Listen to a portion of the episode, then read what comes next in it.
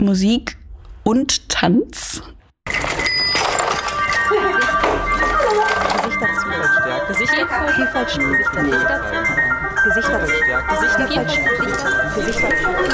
Gesichter zeigen, Vielfalt stärken von der Hochschule für Musik und Tanz in Köln. Hallo liebe Hörerinnen und herzlich willkommen zum Podcast Gesichter zeigen, Vielfalt stärken der Hochschule für Musik und Tanz Köln. Mein Name ist Sophie Halkur.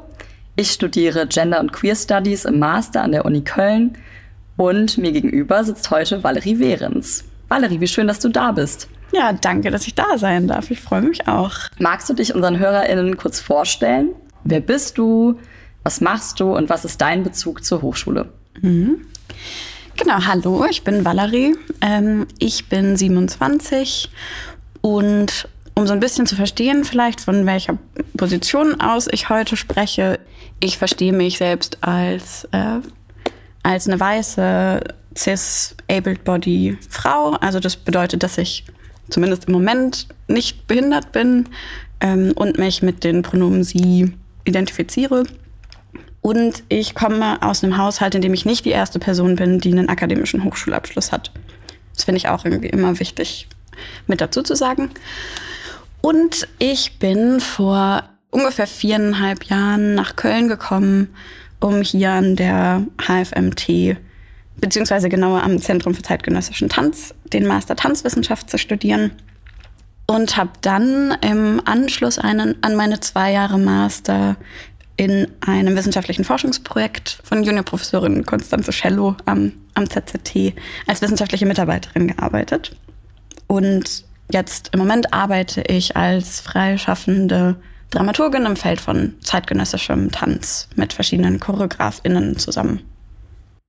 Ja, super, vielen Dank. Du hast mir ja auch im Vorgespräch erzählt, dass du dich in deiner Bachelorarbeit mit äh, Geschlechterrollen im klassischen Tanz beschäftigt hast. Magst du da ein bisschen was von erzählen? Wie bist du genau vorgegangen?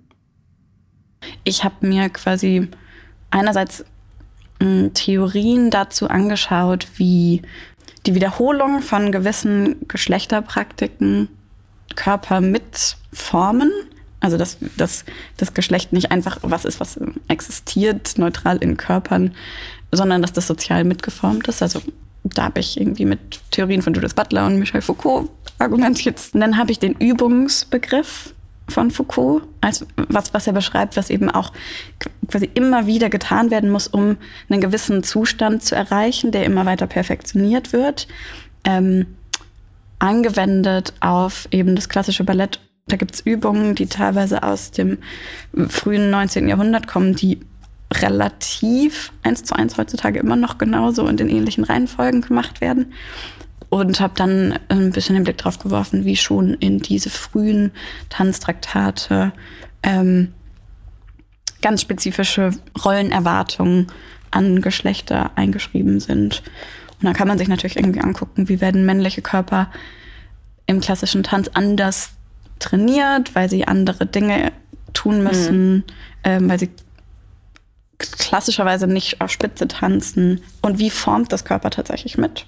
Also wirklich, wie entsteht ein, auch ein visuell sichtbar anderer Körper durch jahrzehntelanges Training. Ja. ja. Wir sprechen ja heute miteinander auch so ein bisschen über diesem Oberthema von Diversität an der HFMT. Mhm. Inwiefern empfindest du denn die HFMT als divers und was bedeutet Diversität allgemein für dich? Ja, das ist eine sehr gute Frage.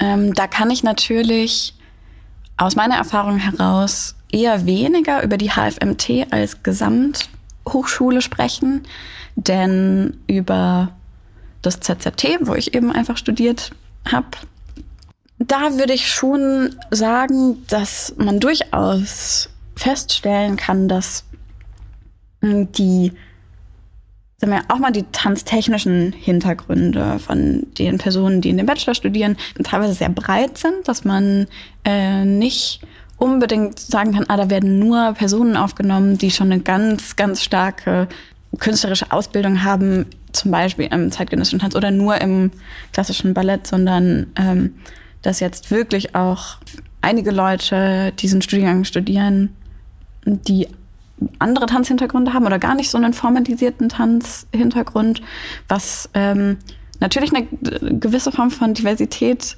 und Vielfältigkeit aufmacht. Mm, es, ist, es sind auch immer recht international besetzte Gruppen. Da hat auch, glaube ich, die Pandemie eine Möglichkeit gegeben, weil die Auditions jetzt zwei Jahre in Folge online stattgefunden haben und nicht im ZZT, was natürlich dann auch nochmal möglich macht, ähm, zum Beispiel von Costa Rica aus oder ähm, von Indien, von Bombay aus an der Audition teilzunehmen. Ähm, bei uns im Masterstudiengang ist es natürlich so, dass der Masterstudiengang auf Deutsch studiert werden muss oder sollte. Also ein gewisses Deutschniveau ist quasi notwendig, um den zu studieren. Ähm, und das setzt natürlich einen gewissen Rahmen wie divers eine Studierendenschaft sein kann. Und beim Thema Diversität ist es mir aber irgendwie wichtig zu sagen, und ich bin da manchmal ein bisschen vorsichtig, wenn das zu so einem öffentlichkeitswirksamen Schlagwort wird, weil ich finde, dass alleine die Diversität, also die Zusammensetzung von einer gewissen Gruppe, zum Beispiel in einer Institution, alleine noch keine divers gelebte Praxis an sich ausmacht, sondern für mich immer auch wichtig ist die Frage, wie hat, hat diese Gruppe auch Handlungsmöglichkeiten auf die Struktur, in der sie sich zusammenfindet, zurückzuwirken. Und da stelle ich das gerade fest, dass es ähm, eine ganz aktive Studierendenschaft gibt, die auch sehr aktuell im Moment ihre Stimmen wirklich sehr stark macht und, und das teilweise auf eine, mit einer schönen Vehemenz einfordern, zum Beispiel an ähm, der Setzung von, welche Trainings finden statt, mitzugestalten, gefragt zu werden, sich mit einzubringen und eigene Vorschläge machen zu können. Oder mehr Räume für Selbstgestaltung des Studiums zu bekommen. Was sind denn so die Themen, die die Studierenden da so mitbringen? Also Tanz ist ja häufig eh schon ähm, ein Raum, in dem sich auch viele, viele queere Personen ähm, treffen und empowern können.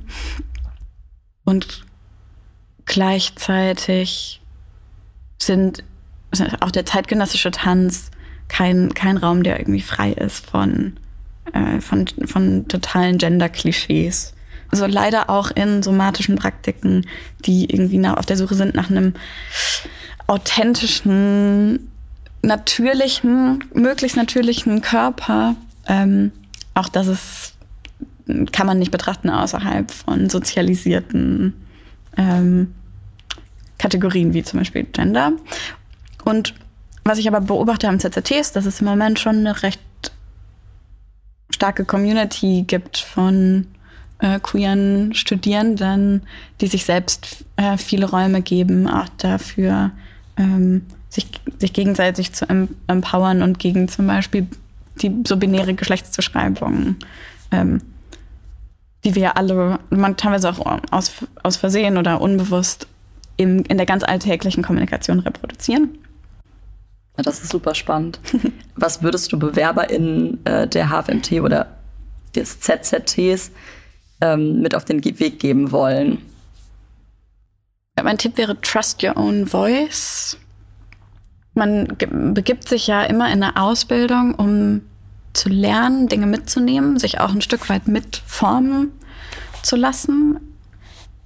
Und ich bin aber auch der Auffassung, dass jede einzelne Person, die, die hier studiert, schon ganz viel an Wissen und an wichtigen Perspektiven schon in sich trägt und dass Studierende einfach auch sehr stark ähm, quasi darauf verlassen können, dass sie äh, auch Dinge sagen zu haben, eigene Meinungen zu haben ähm, und Dinge mitgestalten können. Du hast ja schon in so ein paar von den Podcasts auch reingehört. Welche InterviewpartnerInnen würden dich denn für das Projekt noch so interessieren? Wer sollte noch sprechen? Also ich fände es, glaube ich, auch spannend, mal zum Beispiel Personen mit reinzunehmen, an die man gar nicht direkt denken würde. Also so, wer leistet eigentlich auch die, sagen wir mal, Care-Arbeit, die dieses Haus hier zusammenhält? Also wer sind unsere HausmeisterInnen, wer sitzt an der Pforte. Und ich überlege gerade, ob ich tatsächlich so gezielt Leute aussuchen würde oder ob ich vielleicht auch mich einfach, ähm, ob ich nicht ob man auch da den Zufall ein bisschen mitspielen lassen könnte, ob man sich einfach mal vor, den, vor den Haupteingang stellt und einfach die nächstbeste Person mal anspricht und dann guckt, was für Themen oder Perspektiven bringt die Person eigentlich mit, ohne dass ich jetzt mir gezielt überlegt habe, wäre es eigentlich interessant. Manchmal ist so Zufallskuratierung auch ähm, ein total tolles Mittel, um von so Repräsentationspolitiken wegzukommen. Ja, vielen Dank, Valerie, dass du da warst und für diese spannenden Einblicke ähm, in deine Arbeit und auch in den Tanz. Es war auf jeden Fall sehr interessant für mich. Dankeschön. Ähm, ich freue mich sehr, dass ihr mich eingeladen habt. Hört gerne auch in unsere anderen Folgen rein, zum Beispiel in die mit Arthur Gust, dem Pförtner der HFMT. Das war ein Podcast der ganzen Reihe. Gesichter zeigen, Vielfalt stärken, der Hochschule für Musik und Tanz Köln. Hört gerne auch in die anderen rein. Wir freuen uns.